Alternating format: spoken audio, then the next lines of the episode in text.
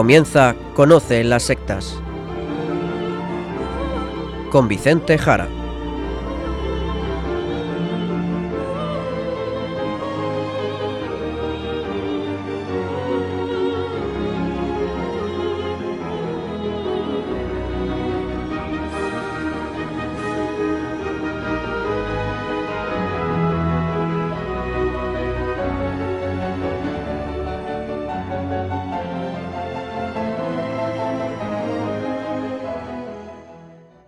Buenas tardes, queridos amigos de Radio María. Empieza en estos momentos Conoce las sectas, el programa de sectarismo de Radio María España, dirigido y realizado por la RIES, la Red Iberoamericana de Estudio de las Sectas. Quien les habla como encargado por la propia RIES para su dirección, Vicente Jara. Y también con todos ustedes, Izaskun Tapamaiza. Izaskun, ¿qué tal? ¿Cómo estamos? Muy buenas tardes a todos. Pues estoy muy bien, gracias a Dios. Pues como siempre, lo primero, el sumario del programa de hoy.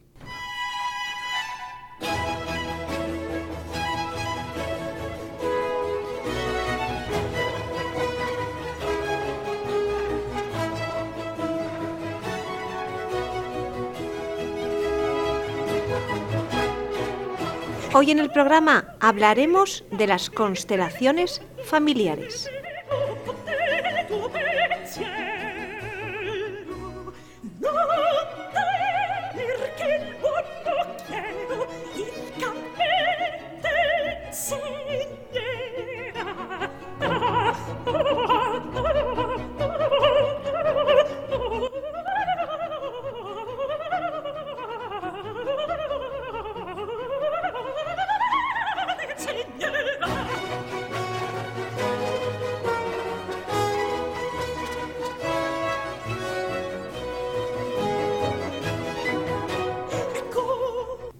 Trataremos un tema que muchos de ustedes conocerán o quizás habrán oído hablar de ello, las constelaciones familiares. Les explicaremos qué es esto. Y lo mejor, la verdad, será dar la palabra a un escrito que sobre este tema realizó uno de los miembros de la RIES hace ya una década, ya por el año 2009. Un documento que está en Internet, publicado en la agencia Zenit. Y su autor es el sacerdote don Julio de la Vega Azas un excelente estudio sobre las constelaciones familiares y que yo, la verdad, en muchas ocasiones he ofrecido y lamentablemente sigo teniendo que ofrecer a quien me ha preguntado sobre este tema. Así que lo mejor, la verdad, pienso yo, es recoger en el programa de hoy, pues buena parte de aquel documento que la verdad les recomendamos que ustedes lean al completo. Por aquí solamente vamos a recoger algunas cosas de este texto. Pues vamos ya directamente con él. Todo en ella gira en torno a una persona, la de su creador y el actual líder, Bert Hellinger. Entender al creador es la mejor manera de poder hacerse una idea precisa de la criatura, algo que de antemano podemos decir que no es sencillo.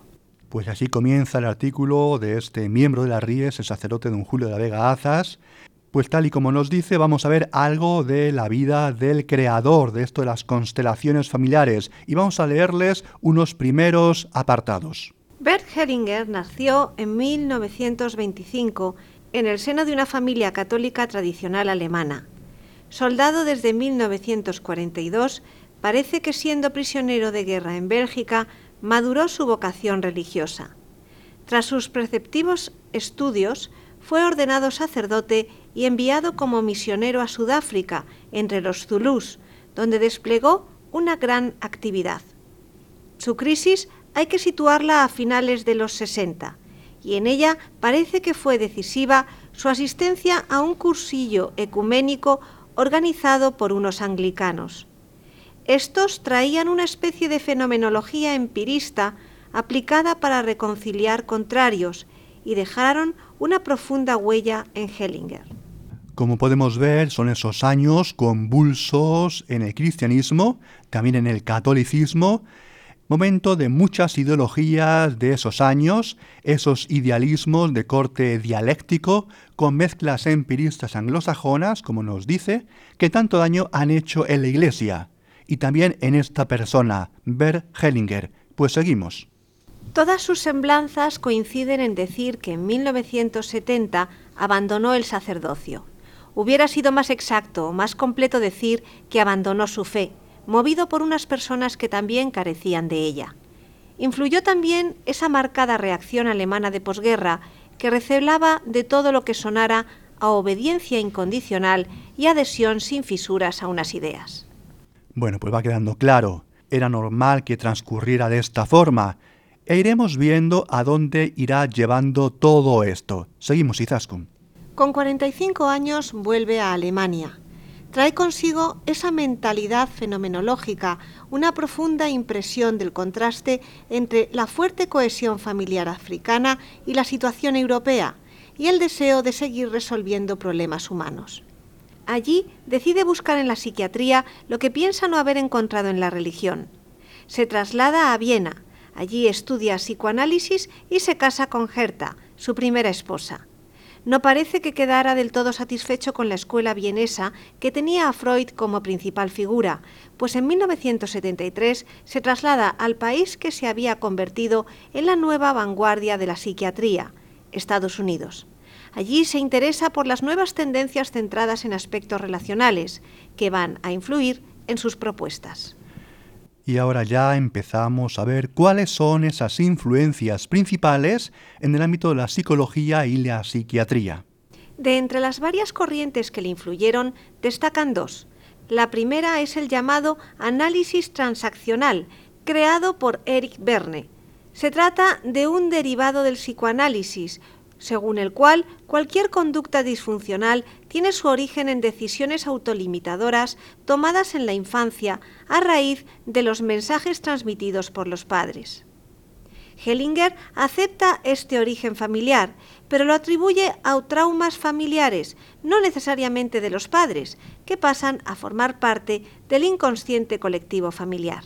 Bien, un momento, diré unas cosas, porque este análisis transaccional para muchos especialistas, ¿de acuerdo? Es una pseudoterapia. Atención, es una pseudoterapia. No es algo serio. No está atestiguado suficientemente, más bien todo lo contrario, que sea una metodología de curación de problemas psicológicos ni de conocimiento de la psique humana. Busca potenciar las relaciones del ser humano e integrar la personalidad, según dicen. El análisis transaccional pretende desprenderse de sentimientos negativos aprendidos en la infancia. De ahí que lo que se busque en muchos pacientes es volver a rememorar las vivencias con los padres, si éstas fueron negativas, y que para muchas personas han influido negativamente y siguen haciéndolo, para volver a resituar a las personas y así dicen ellos sanarlas. Es un pensamiento también muy optimista, demasiado, la verdad, demasiado optimista dice que las personas pueden decidir su futuro, pueden decidir su destino, pueden decidir su historia. Para su creador, con reforzamiento positivo, todas las taras emocionales, todas pueden curarse. Bueno, pues esto será importante a lo largo también del programa de hoy como gran influencia en Hellinger y las constelaciones familiares. Pues sigamos también con otra de las influencias de Hellinger, Bert Hellinger, además del análisis transaccional. La segunda corriente es la terapia Gestalt, creada por el matrimonio Fritz y Laura Perls. Es un método que lleva la fenomenología a la psicoterapia. Viene a decir que los elementos básicos que determinan el estado de una persona son la situación presente y los nudos de relaciones. La tarea del terapeuta es ayudar a que el cliente tome conciencia de su verdadera realidad en función de esos elementos y la acepte. Solo así podrá éste afrontar y superar sus problemas, liberarse de bloqueos, asumir de modo satisfactorio su propia personalidad y eventualmente cambiar lo que necesite ser cambiado. Hellinger se vio atraído por el método de esta psiquiatría fenomenológica, aunque resultaba para su gusto demasiado individualista. Pues estas son las principales influencias del ámbito de la psicología en la psiquiatría, y otras más también ya menores, como las ideas de Arthur Janop, que coloca en los trastornos infantiles pues todos los problemas psíquicos. Más tarde, Hellinger marchará de nuevo a Estados Unidos, allí estudiará hipnosis y todas las terapias relacionadas con la hipnosis, y de ahí ya en los años 80 y 90 comenzará su gran influencia en el mundo de la psicología y todos sus libros y también la creación del Instituto Hellinger. Y será en este momento cuando ya tenemos todo esto de las constelaciones familiares. Vamos a leer lo que dice el sacerdote don Julio de la Vega Azas sobre este momento histórico, años 80 y 90, cuando aparece ya el concepto de constelaciones familiares. En su método, la terapia sistémica familiar, ya aparecía la expresión constelaciones familiares. Básicamente, sus elementos ya han sido delineados. La armonía familiar se rompe con acontecimientos traumáticos que se incorporan a una especie de inconsciente colectivo familiar y repercuten en sus miembros, incluso cuando ya han transcurrido varias generaciones. En sesiones preferentemente colectivas con familiares se trata de hacer aflorar todos los hechos generadores de ruptura, asumirlos y recomponer la armonía familiar necesaria para la salud psíquica personal, de forma que el entorno familiar vuelva a ser una verdadera constelación armónica, a semejanza de las estelares. Pues sí, pues sí. Incluso afirma que los problemas familiares se van moviendo de generación en generación. Luego diremos ya algo de todo esto. Por ahora lo que vemos es que es una terapia más, más o menos rara, más o menos extraña, diferente, en algunas cosas rocambolesca, con cosas extrañas, con ciertas obviedades, como antes decía, con cosas menos obvias, algunas de ellas, en fin, todo ese mundillo de diversidad de experiencias, diversidad de escuelas y corrientes de la psicología, pues que la verdad es muchas veces pues como un circo, un descontrol. La psicología, la verdad, tiene unas tragaderas muy grandes y muchas veces parecen locos intentando curar a locos o incluso a sanos. Bueno, pues sigamos con el tema, pero antes vamos a hacer una parada musical, porque lo que ocurre a partir de ahora es que además de todo esto que hemos escuchado, hay también elementos de Osho, de Osho, en las constelaciones familiares. Oso, del que aquí también hemos hablado en el programa todo el mundo este del orientalismo y la nueva era. Les recomendamos que escuchen aquel programa de Oso que aquí emitimos a Radio María y que pueden ustedes pedir a la emisora. Pero todo esto de Oso y de todo lo que vendría a partir de ahora en las constelaciones familiares en unos instantes. Pues vamos a escuchar un poquito de música y vamos a tratar el programa de hoy de mm, traer mensajes propios del Adviento. Y vamos a comenzar con un grupo de los años 70, Conexión, que nos interpreta el tema Preparad el camino. Preparad el camino al Señor. Y escuchad la palabra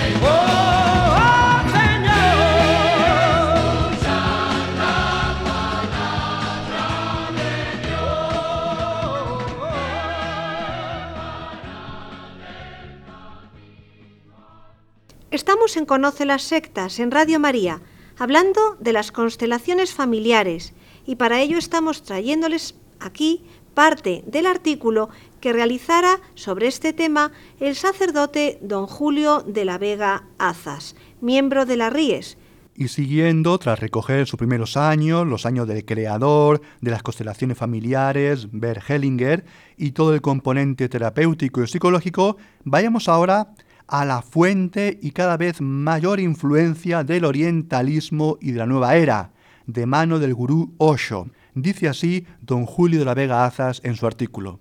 Este Osho no es ningún psiquiatra, sino el gurú hindú Bhagwan Sri Rajneesh. Como siempre, en estos casos es un nombre adoptado. Las dos primeras palabras significan Señor bendito. El verdadero es Chandra Mohan Jain. Es un seudónimo casi póstumo, pues lo asumió al final de sus días. Falleció en 1990 y utilizado debido sobre todo a que el nombre de Rajneesh se manchó mucho en vida, particularmente en Estados Unidos, de donde fue expulsado en 1985. Su mensaje era el tradicional del ramo, meditación, yoga, supresión de la sensibilidad, panteísmo de fondo. Pero eso contrastaba con la permisividad sexual que predicaba, el lujo con el que vivía. Sus 93 Rolls Royce fueron todo un símbolo y otros aspectos oscuros. Sin embargo, tras su muerte y su lavado de cara, su organización ha prosperado en la India. Hoy quedan más sus ideas bajo su nuevo nombre que su ejemplo. Entre ellas, una que le diferencia de otros gurús. Insiste en la terapia e incluye sesiones terapéuticas de grupo.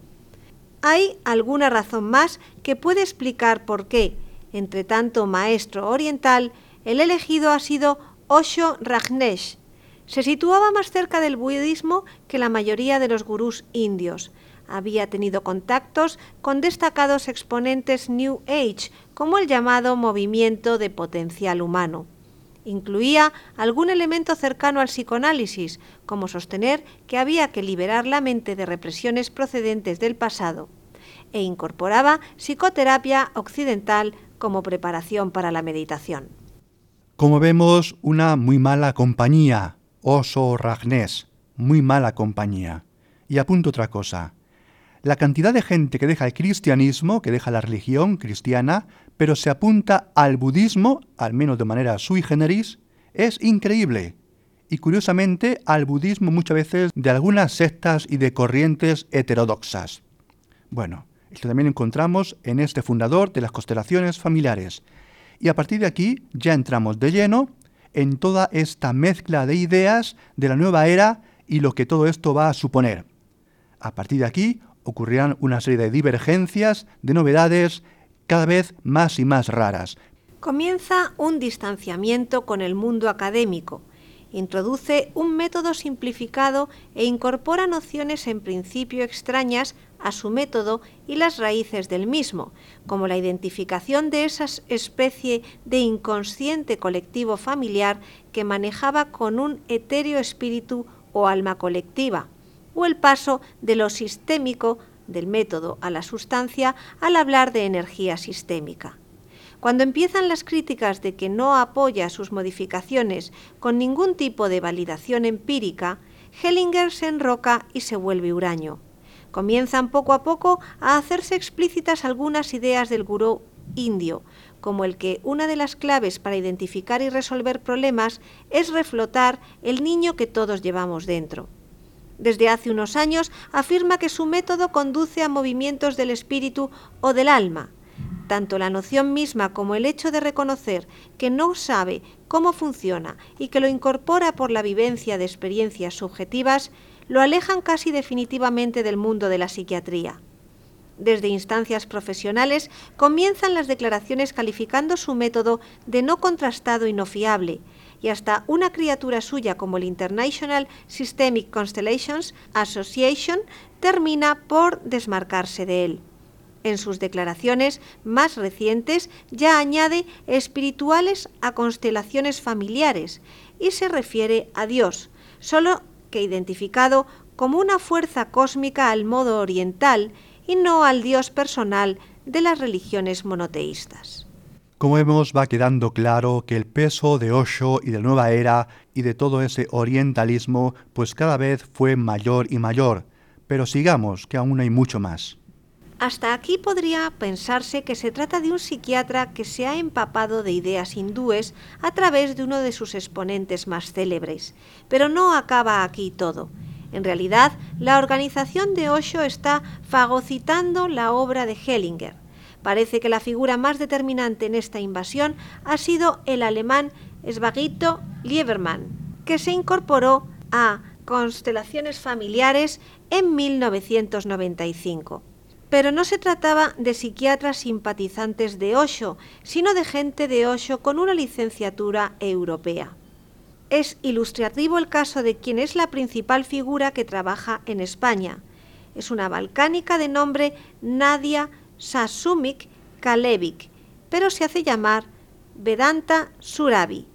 No es sólo la adopción de un nombre indio, sino que la traducción del mismo, Sol de los Vedas, las escrituras sagradas del hinduismo, ya habla por sí sola.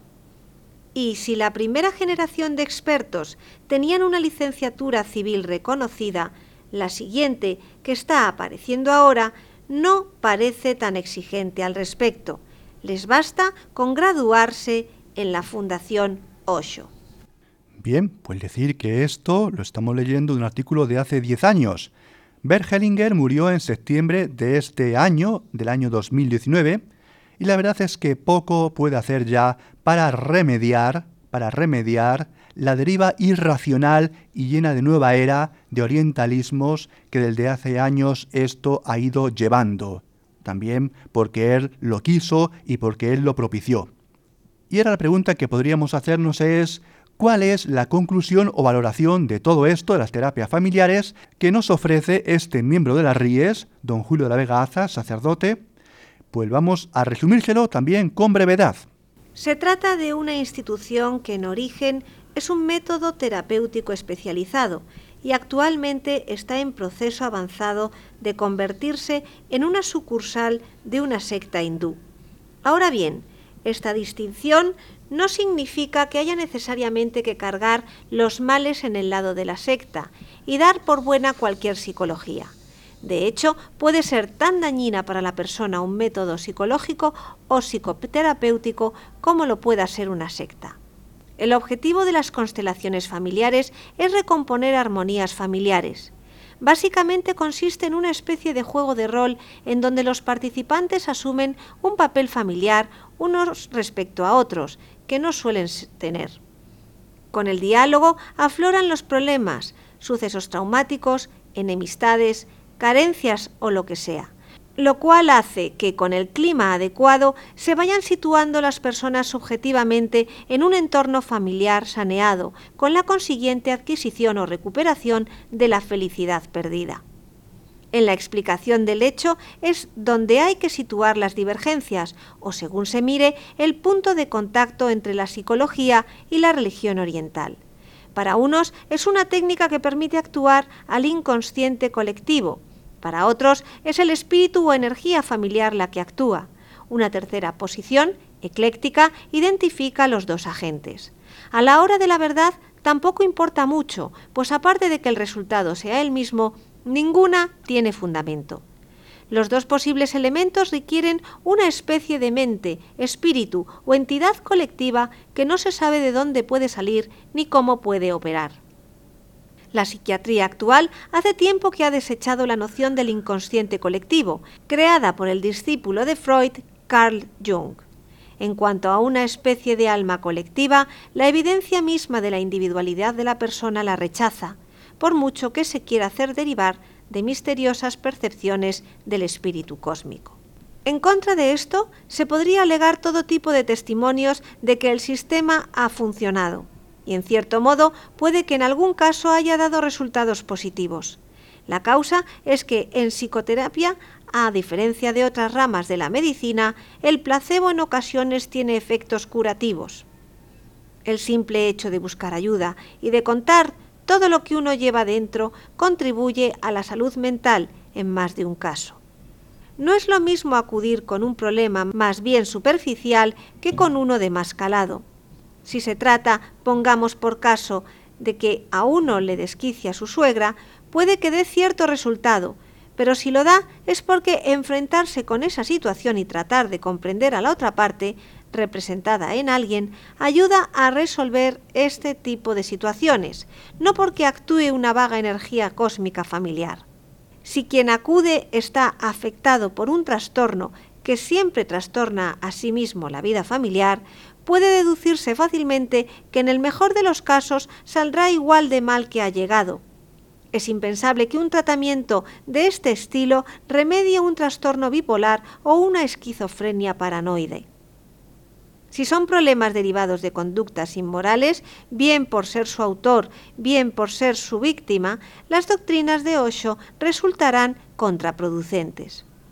El infantilismo, eso sí, de persona inteligente, que mostró en su vida, se trasladó a su enseñanza, de forma que el cliente encontrará una invitación a trivializar la cuestión de un modo u otro.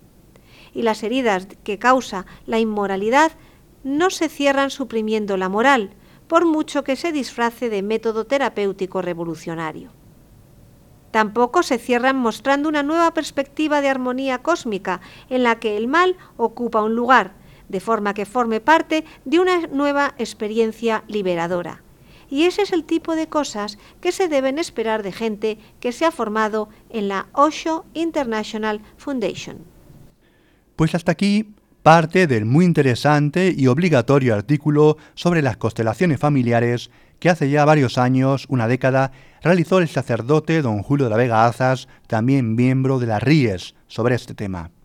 Se lo recomendamos, se lo recomendamos. Hay mucho más que todo lo que hemos aquí ofrecido. Está en Internet, fácil de localizar, para poder leerlo allí completo, y no solamente, como digo, las partes que aquí les hemos traído.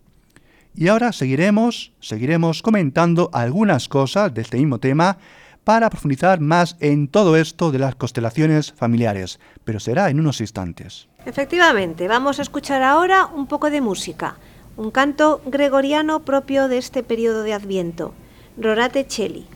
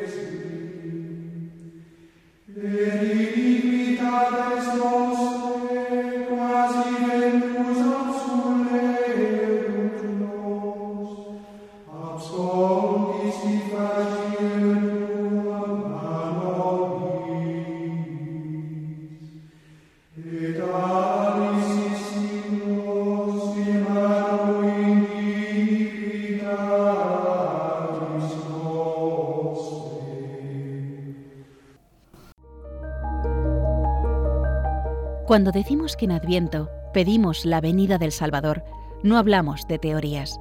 Realmente nuestro mundo está herido por el egoísmo, la autosuficiencia, la indiferencia, las mil adicciones que nuestra sociedad fomenta. Por ello Jesucristo quiere nacer de nuevo en nuestro corazón para liberarlo y hacerlo capaz de amar. Radio María quisiera ser instrumento de la Virgen para invitar a todos los hombres a prepararse al nacimiento de su Hijo. Para ello, necesitamos tu ayuda, tu oración, compromiso voluntario y donativo. Colabora puedes hacerlo en cualquier sucursal del Banco Santander en las cuentas de la Asociación Radio María. O si quieres que tu donativo desgrave fiscalmente en las cuentas de la Fundación Amigos de Radio María, indicándonos tus datos personales y DNI por teléfono si es la primera vez que lo haces. También por transferencia bancaria, giro postal o cheque a nombre de Fundación Amigos de Radio María, enviándolo a Radio María, Paseo de Lanceros 2, primera planta 28024 Madrid, proporcionándonos tus datos si quieres desgrabar.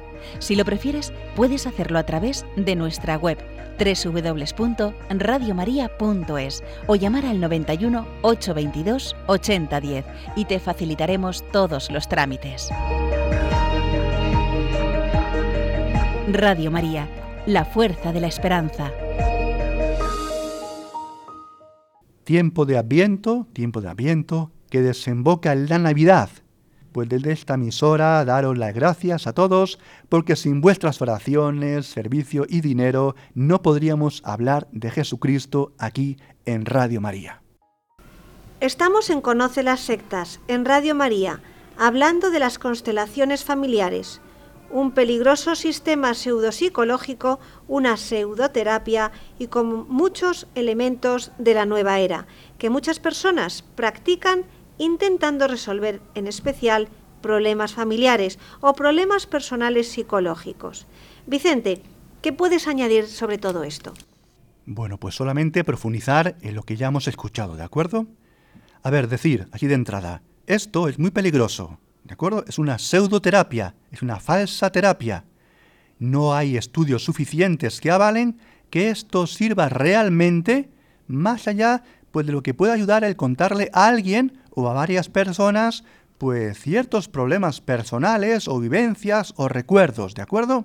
Vamos a ver, ya en el año 2001, ya ha pasado tiempo, ya en el año 2001, Hopner hizo un estudio con 85 pacientes y lo más interesante de este estudio que posteriormente ha sido una y otra vez avalado, es que aquellos pacientes o clientes que tenían problemas leves o medianos, pues esta técnica pues les ayudaba, pues como decía antes don Julio de la Vega Azas, pero la verdad es que no valía, no valía para los que tenían un problema severo. Vamos a ver, queridos oyentes, vamos a ver. Hay familias tan desestructuradas que no vas a poder resolver casi nada con este sistema. Es más, lo puedes incluso agravar. Lo puedes incluso poner peor. Ni se van a curar autoengañándose. Pero sí es verdad que esa parte familiar es muy fuerte y muchos problemas pues pueden tener ahí su causa, ¿no? Sí, vamos a ver, cierto. Vamos a ver, pero expliquemos esto. Expliquemos esto. Porque vamos a ver, la importancia de la familia, la importancia de la familia en el sujeto humano no es una novedad. Eso ya lo sabíamos. Lo sabíamos desde hace siglos. Lo sabíamos ya. Por lo tanto, aquí hay otras cosas que son nuevas. Vamos a ver, ellos, o el fundador, Bergelinger y todos los seguidores, dicen que las personas, al nacer en una determinada familia, asumen cosas de ella, sus límites.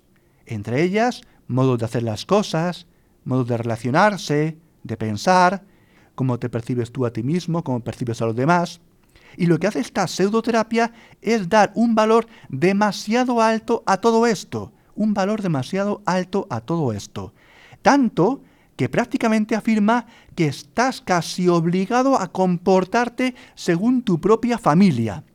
Y lo curioso, y hay muchos experimentos, lo curioso es que hermanos, hermanos de la misma familia, pues tienen muchas veces formas de vivir y de percibir las cosas a sí mismos y a los demás, pues muy diferentes y sirven para rebatir a todas estas ideas de las constelaciones familiares y de la importancia casi absoluta de la familia en el ser humano.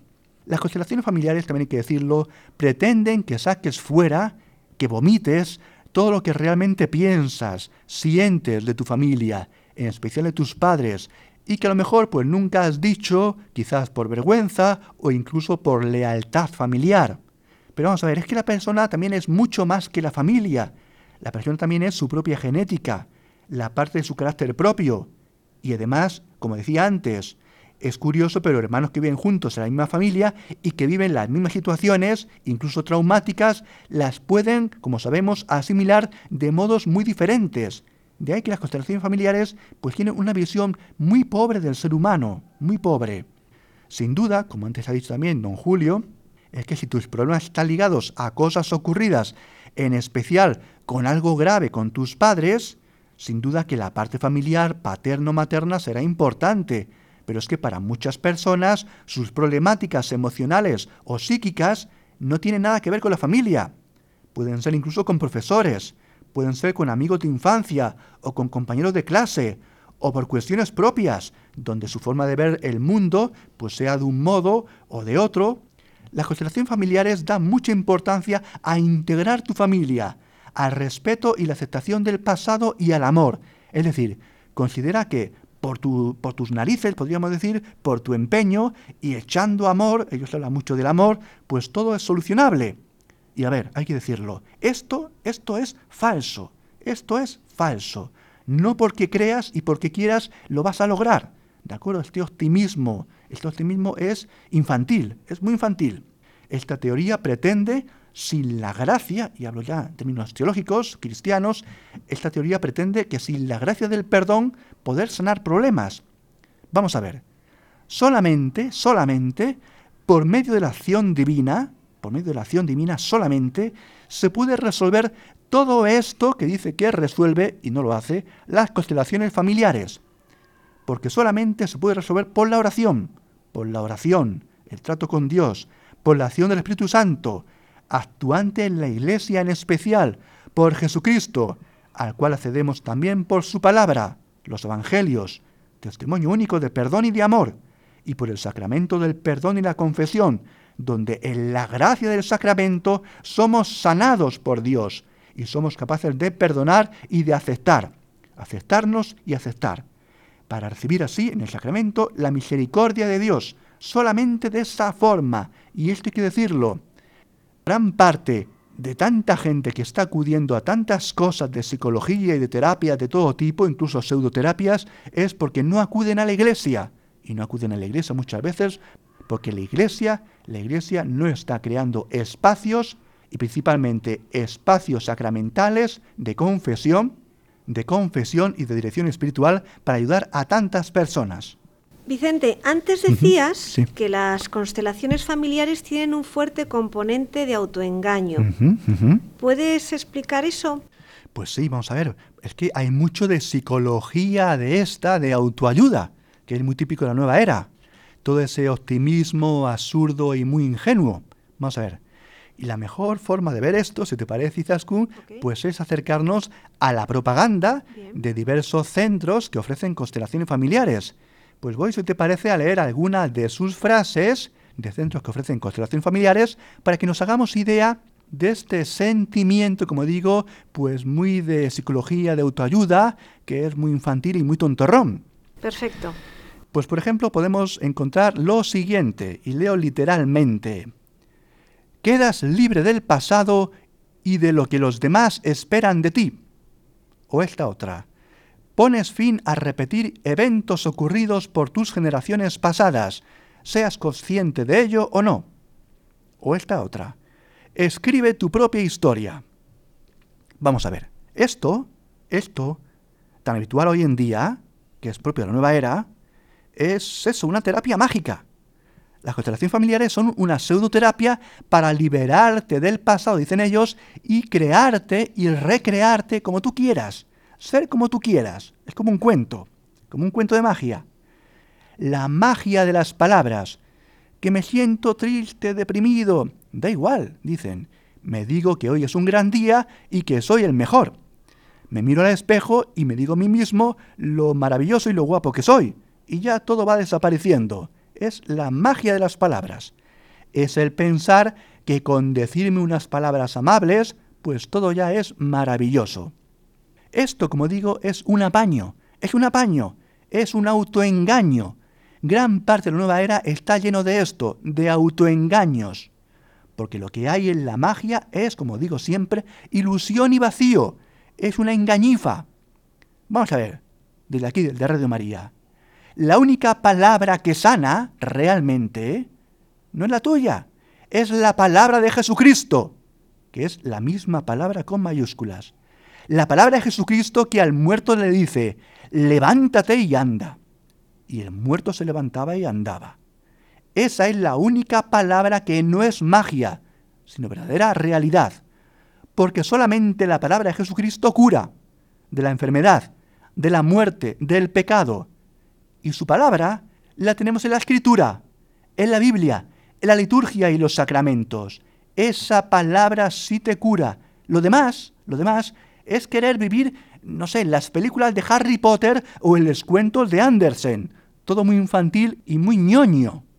Sí, muy infantil, demasiado simple. Todo es simple y fácil, y si quieres puedes cambiarte como quieras y a tu gusto. Eso es, eso es, lo vemos continuamente. Hay mucha gente que se pone mensajes en el móvil para darse ánimos. Incluso, y volvemos a las constelaciones familiares, algunos de estos vendedores o gurús de esta psicoterapia pues incluso abre más el abanico y te encuentras, por ejemplo, este anuncio que voy a leerles ahora. Atención, ¿cómo me puede ayudar la constelación familiar a mejorar mi dinero, mi salud y mi trato familiar? Vaya, que incluso la gente va a esto para hacerse rico. Pues sí, claro, es que ya vemos que hasta para hacerse, hacerse rico, mejorar temas de salud y de dinero, es que ya se trata de meterlo todo. Y cada vez todo esto va más alocado, pero más, más, más en locura. Así, por ejemplo, otro anuncio también su oferta dice esto. Constelaciones familiares y terapias cuánticas. Toma ya, toma ya. Como vemos, todas las pseudoterapias y pseudociencias que hablan de terapias cuánticas, bueno, pues todo lo que aquí hemos hablado mal de una vez. Todos los embaucadores han acudido a las constelaciones familiares a sacar dinero a engañar a la gente, a aprovecharse de las personas. ¿Por qué? Pues porque cualquiera puede ofrecer constelaciones familiares. No hay nada serio. No hay un sistema médico completo, completo, que precise de profesionales. No hay una estructura médica y científica que precise de especialistas. No, son cuatro obviedades familiares llevadas al máximo para aprovecharse de mucha gente necesitada haciendo una especie de teatro emocional y de recuerdos más o menos inventados, que ese es otro problema y ahora hablaremos. Te dedicas a hablar de parientes fallecidos y no presentes, los juzgas como a ti te da la gana, o como otros que están allí y que no son ni de tu familia, pues lo imaginan, y tú allí descargas todo tu odio contra ellos, pues para sentirte mejor. Es al final una catarsis teatralizada de roles pero como vemos con poca seriedad de fondo. Pero además, además, atención ahora, con un componente incluso macabro. ¿Cómo que macabro? ¿A qué te, a qué te estás refiriendo, Vicente? Pues sí, vamos a ello, vamos a ello. Pues macabro porque es que Hellinger, en esto de las constelaciones familiares, y ya lo he ido apuntando antes don Julio de la Vega Azas, Hellinger dice que las personas que se prestan a representar a esos familiares tuyos anteriores, fallecidos ya, a tus ancestros de las familias, pues dice Hellinger que no son simplemente actores, atención, no son simplemente actores que intentan hacer su rol familiar tuyo lo mejor posible. No, no, no, atención. Dice que existe una serie de campos energéticos, campos de conocimiento lo llama, o campos de transferencias, o campo morfogenético, que se apodera de esas personas y que realmente le transfiere cosas de aquellas personas muertas. Pero esto es un poco espeluznante, ¿no? Es muy raro. Uf, no sé, ¿no? Pues sí, esto es como una sesión de contactar con muertos. Pues sí. Una sesión de invocación a muertos. Tal y como decía Hellinger, lo decía así, las constelaciones familiares realizan una función de ordenamiento de la energía del sistema familiar. Sí, sí, como una energía de tus ancestros fallecidos que se apodera en la sesión de terapia y que revive en otras personas? Incluso, atención, uno de estos grupos que ofrece constelación familiares afirma, y lo voy a leer tal cual, afirma lo siguiente, todas las manos, tanto de los vivos como de los muertos, permanecen unidas en el transcurrir de los tiempos, palpitando al unísono en un mismo corazón. Tal cual, tal cual. Incluso, atención, existen oraciones a los ancestros. Y vamos aquí a recoger una de ellas que dice lo siguiente. Oración a mis ancestros. Gracias por todo. Gracias por todos los problemas, conflictos e historias que heredo y que hasta ahora me sirvieron, pero yo no soy tú. No necesito seguir duplicando tus problemas. Acepto la vida tal cual se me ha dado y a partir de ahora sigo yo para hacer de mi vida lo que desee hacer. Me libero como un acto de amor, ya que al liberar los problemas te libero a ti y al clan. Gracias. Bueno, pues voy a leerles también para que se hagan ustedes ideas de otro documento de estas agrupaciones que ofrecen constelaciones familiares y que vean ustedes de qué va todo esto. Dice así, también leo entre comillas. Quien alguna vez ha tenido la posibilidad de ver una constelación, ha participado como representante o ha constelado a su familia, conoce, conoce el sorprendente fenómeno del campo de conocimiento. lo que antes he dicho. Los representantes, los representantes tienen acceso a información que en realidad solamente los integrantes de la familia pueden tener. Ellos, al constelar, se convierten en canales, en canales, ¿eh? mediums, y entran en contacto con sentimientos y un conocimiento de una familia totalmente desconocida. Los representantes, desde el momento que son colocados en el espacio de la constelación, se sienten como las personas a las que representan. A veces tienen sus mismos síntomas físicos, y todo esto lo viven sin que los representantes sepan nada sobre tu familia. Ellos solo saben a qué personas representan.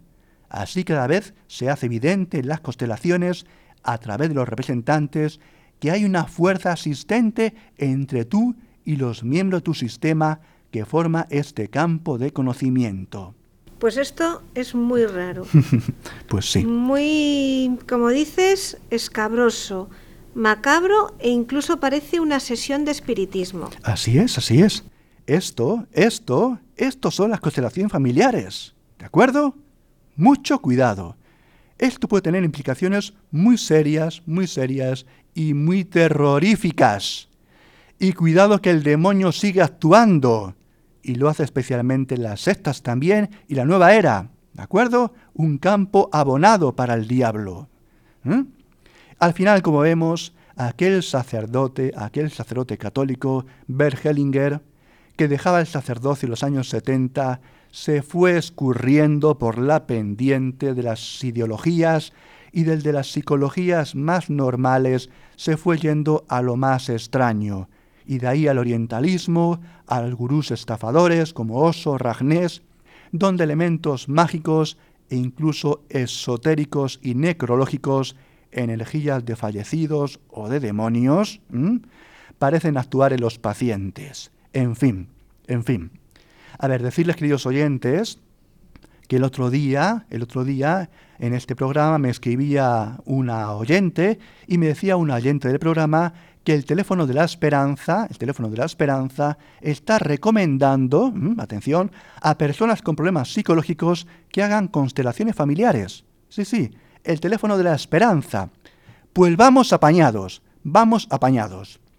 Como vemos, una pseudoterapia terrorífica que siguen todo tipo de personas y también muchos católicos, muchos católicos, y que incluso personas de iglesia también, atención, recomiendan.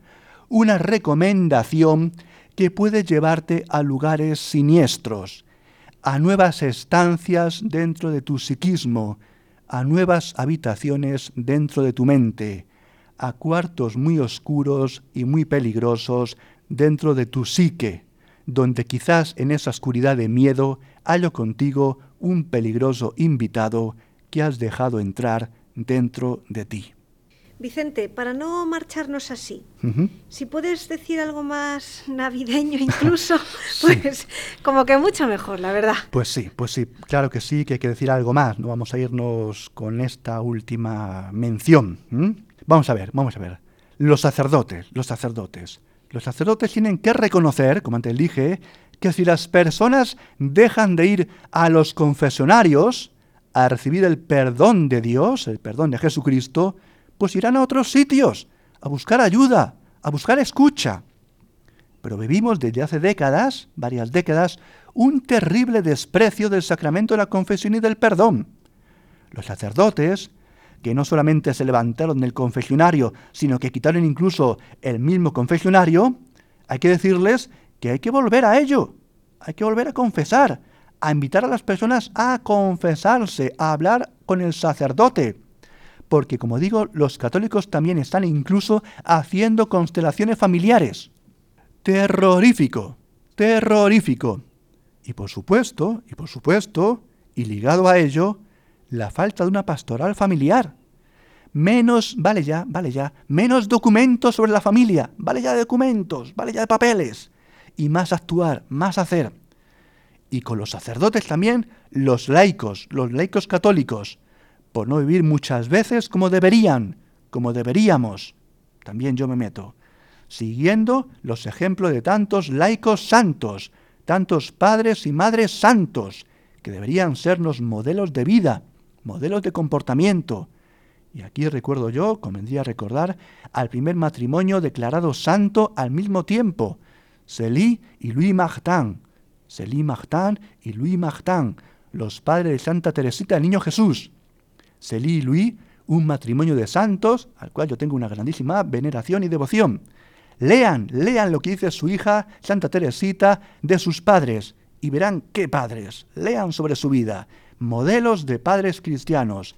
Por lo tanto, menos constelaciones familiares, menos constelaciones familiares y más lectura de vida de santos, a los cuales podemos rezar y pedir ayuda e intercesión ante Dios. Los santos son modelos, modelos de vida, y ante Dios interceden por nosotros. Pero hay que pedirlo, hay que pedirlo. Y en este final de Adviento, y ya acercándonos a la Nochebuena, miremos a la estrella de Belén, miremos a la estrella de Belén, de la familia de Nazaret, de San José, de la Virgen María y del Niño Dios, y dejémonos de otras estrellas, de otras constelaciones. Miremos a la estrella de Belén, que nos lleva a Jesucristo.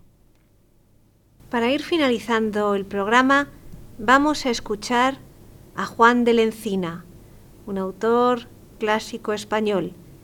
El tema Más vale trocar.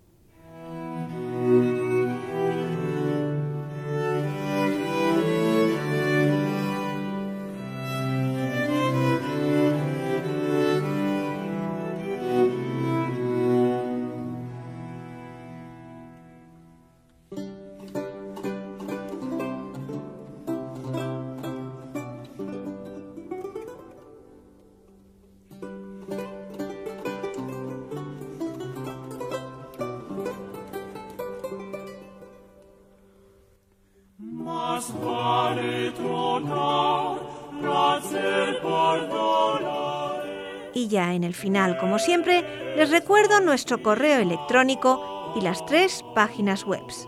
El correo electrónico es conoce las sectas La web de la RIES, la Red Iberoamericana de Estudio de las Sectas, es www.ries-sectas.tk, donde podrán suscribirse al boletín semanal de manera gratuita. La dirección del blog de la Ries es www.info-ries.blogspot.com. También pueden leernos dentro del portal de noticias religiosas de Infocatólica, cuya web es www.infocatólica.com. Y si alguno de ustedes, queridos radioyentes, desea alguno de los programas de Conocer las Sectas, para ustedes mismos, para un familiar, para un amigo, como un regalo, ante una necesidad de un tema aquí tratado, por la razón que sea, pueden llamar al teléfono 91 822 80 10. Lo repito, 91 822 80 10. Muchas gracias y buenas noches de parte de todo el equipo. Hasta dentro de dos semanas, si Dios quiere.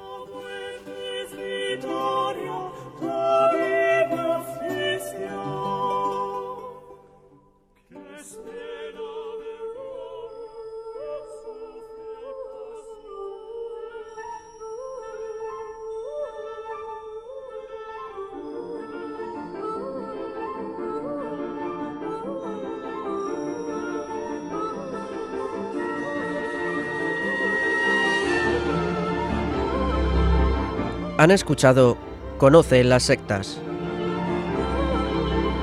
con Vicente Jara.